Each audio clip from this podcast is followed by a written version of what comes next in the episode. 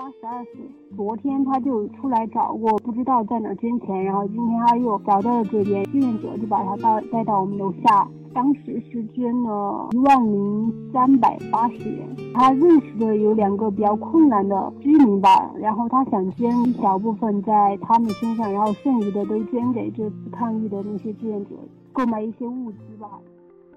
欢迎来到四零四档案馆，在这里我们一起穿越中国数字高墙。大家刚才听到的声音，发生在九月七日，敬畏视频的一则新闻报道：成都一位八十二岁的卖咸菜的老婆婆为疫情捐款了一万零三百八十元。然而，这条新闻报道却翻车了，很多网友质疑：这个钱也要，还宣传？这种翻车新闻近几年来并不罕见。九月五日，浙江省委宣传部的官方微信公众号“浙江宣传”发表了一篇名为，低级红、高级黑的六种形式的文章，细数近年来中文舆论场上的低级红、高级黑事件。该文认为，低级红不被纠正的话，会被炒作利用，发展成高级黑；而高级黑则是一种居心叵测、用心险恶的行为，在重大事件中会混淆视听，损害党的形象。这并不是官方第一次提出禁止低级红、高级黑，早在二零一九年二月，中共当局就发表了。关于加强党的政治建设的意见，其中明确指出，不得搞任何形式的低级红、高级黑。浙江省委宣传部在文章中还对低级红和高级黑做出了解释。所谓低级红，是指有意无意把党的政策简单化、庸俗化，用看似夸张甚至极端的态度来表达政治正确；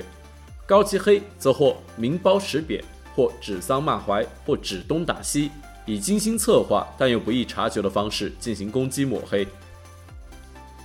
在这篇文章中，浙江省委宣传部还对低级红、高级黑进行了归纳，总结出了六种形式。本期节目，我们聚焦在这篇文章，并回顾这些被官方称为低级红、高级黑的事件。浙江宣传部在文中提出，低级红、高级黑的第一种形式是。夸大其词、无脑吹捧的浮夸风。该文批评很多媒体在进行报道时，为了达到宣传目的，对一些正常的事情进行刻意报道，引起人们的反感，导致这种报道最终从红变成了黑。文中还以2015年陕西日报发表的副厅长吃上了自己掏钱买的月饼报道文章为例，解释这种形式的低级红、高级黑。这则报道讲述称。陕西一位副厅长开自己刚买的车回老家探望父母，父亲在得知这是该副厅长自己花钱买的车后，说：“你开自己的车回来，这就对了。”随后，该副厅长又带着他的父母去县城吃饭，饭后该副厅长自己结了账，在告诉父亲开发票是为了给国家缴税，不会让公家报销这顿饭后，父亲又说：“自己掏钱吃饭，这就对了。”恰逢中秋节，该副厅长一次性买了十盒月饼给父母和亲戚，在告诉父亲这些月饼并不是收的礼，都是自己掏钱买的后，父亲拉着他的手，语重心长地说：“你自己花钱给老人买月饼，这就对了。”浙江宣传指出，这篇报道连用三次副厅长父亲说的“这就对了”，对原本十分正常的官员廉洁行为进行夸张讲述、过分吹捧，反而引起了群众的质疑。一名微博网友发表了对这篇报道的评论，他说：“这事儿上报纸，我吃饭用了筷子，这就对了；我停车踩了刹车踏板，这就对了。”还有一名网友也评论道：“哪个老百姓不是自己花钱买车、吃饭、买月饼？本来天经地义的事，到了当官的这儿，倒成了高风亮节了。这样的事情也能上新闻，简直是共产党的笑话。小编也是高级黑啊！”第二种低级红、高级黑的形式是用力过猛、任意拔高的脸谱化。浙江宣传部在文中指出，很多地方为了树立典型，在进行报道时对人物进行过度的美化和拔高。文中提到，二零一六年五月十六日，南昌铁路官方微信公众号发布了一篇名为《手抄党章一百天第二十天：平凡的一天从抄党章开始》的文章，讲述。南昌西贡电车间助理工程师李云鹏和检修车间助工陈宣池在新婚之夜抄党章的故事，试图将这一对新婚夫妇树立成爱党的标杆。然而，网友对这种宣传并不买账。一位网友戏称：“中国梦四大喜，九埋逢情日，国考录取时，洞房花烛夜，前戏抄党章。”在被认为是在低级红高级黑后，这篇报道文章随即被删除。另一个例子更为典型：二零二一年五月十日，上海长宁区政府新闻办官方账号发布一篇名为。奇迹在这里发生。坐轮椅老奶奶听着红歌，居然站了起来的报道，称一位九十一岁的高奶奶患认知症十六年，进入重度认知障碍三年，在轮椅上坐了三年，伴随着一首熟悉的红歌，近日高奶奶竟然慢慢站了起来，跳起了舞。在报道的最后，作者写道：高奶奶在好转后还不忘对医生说，要交党费了。这一报道发出后，网友纷纷嘲讽。有网友说：“看来党国的医生要失业了，殡仪馆要倒闭了。”媒体人王亚军也对这篇报道发表了评论，进行调侃。他说：“一个老乡的手机铃声是红歌，刚响了几声，坟地里的先人们都爬了出来，伴随着红歌音乐跳起中字舞来。只要在坟地里播放红歌，死人就能复活。”在引起热议后。这篇报道也被删除。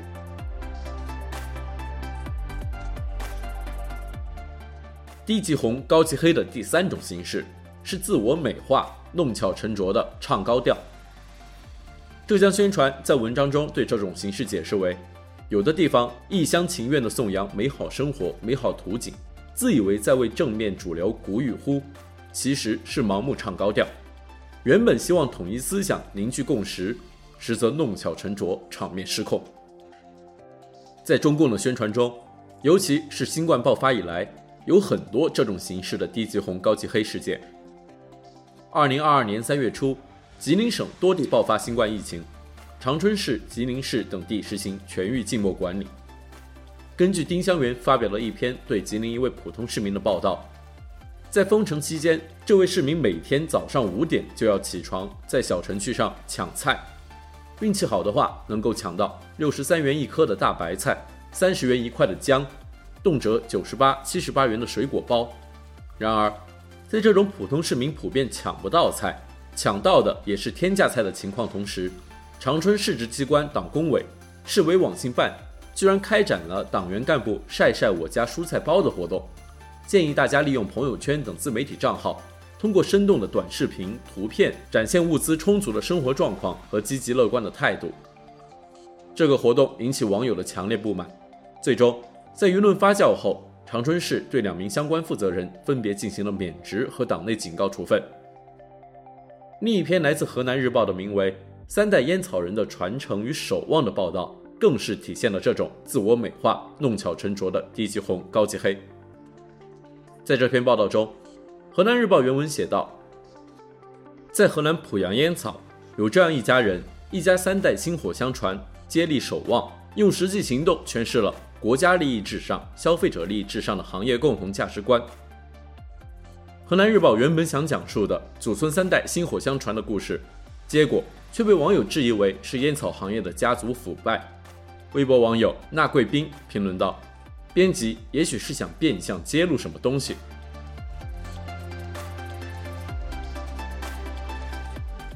第四种形式是明褒实贬、暗含讥讽的软刀子。这种形式的低级红高级黑宣传被解释为像一把软刀子一样，看似是在赞美，实际上全是讽刺。二零二二年六月，很多公众号都在转发一些描述听菊风穿搭的文章，这些文章一本正经地对体制内穿搭进行研究和分析，并称这种局里局气的穿搭风格已然成为婚恋市场的天花板。还有一众网友在社交平台以“我的体制内男友”为话题进行分享讨论，而这些文章看似在夸奖听菊风穿搭，实际上却引起网友们的一阵嘲讽。在文中，浙江省委宣传部还提到了“赢麻了”这一网络词语，“赢麻了”是赢到麻木的简写，它的出现是因为中国官方宣传长期以来对中国正面形象的自吹自擂。有网友为了对官方话语进行反讽，把所有中国相关的新闻都评价为“赢”，把中国无法赢的事件也称为“赢”。例如，反正都是赢，打赢打输都是赢，赢麻了。在知乎的一则提问：如何看待例如“赢麻了”之类的言论？有网友回复：如果听的人真的赢了，那么有人说赢麻了，那听的人自然觉得是一种赞扬；只有听的人假的赢了，那么有人说赢麻了，那听的人才会觉得在讽刺自己。与“赢麻了”类似的词还有“一盘大棋”、“偷着乐”等词。这些词在中文互联网上都是被严格审查的对象。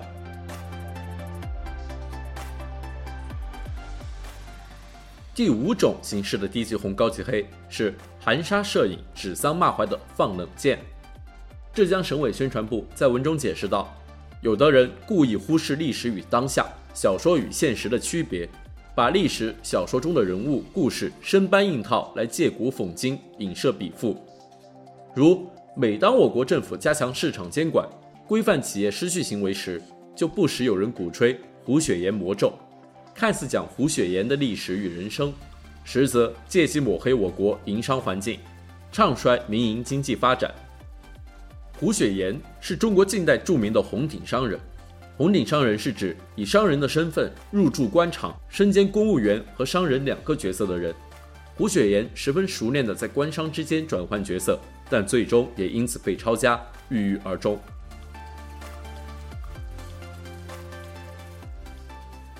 在浙江宣传的这篇文章中，最后一种低级红高级黑的形式是上纲上线、小题大做的扣帽子。文中解释道，这种形式的宣传是把普通问题上升为政治问题，把一般问题当作原则问题，看似是维护权威，实际上伤害了党和政府的形象。二零一八年八月，安徽全椒县纪委监委发布了一则通报，指出，八月二十三日晚十九点三十一分至十九点三十五分期间，省巡查组四次拨打一名基层干部的电话，但该干部都未接听，给全椒县脱贫攻坚工作造成严重不良影响。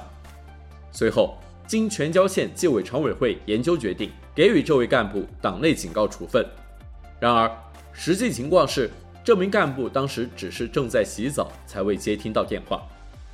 事后，新华社发布报道，对这一事件进行批评，认为四分钟不接电话被处分太任性。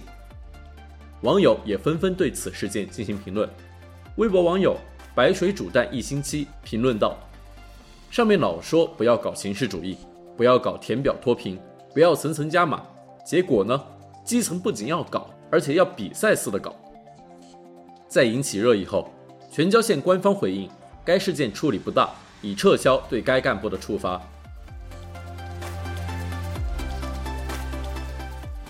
浙江省委宣传部的这篇关于低级红、高级黑的文章最后写道：面对日趋复杂的舆论环境，要深刻认识新闻宣传是一门艺术，在传播主流价值、放大主流声音时，既要讲政治、讲方向、讲立场。也要讲方法，讲艺术，讲效果。然而，这篇文章却和他介绍的事件一样，引起了网友的嘲讽和反感。微博网友追帕克评论道：“那你要不要猜一下，为什么大家不敢直抒胸臆呀？”还有网友笑称，浙江宣传发表的这篇文章完美体现了“我狠起来自己都骂”。另一位网友则说：“一时我竟分不清他这篇算是低级红呢，还是高级黑。”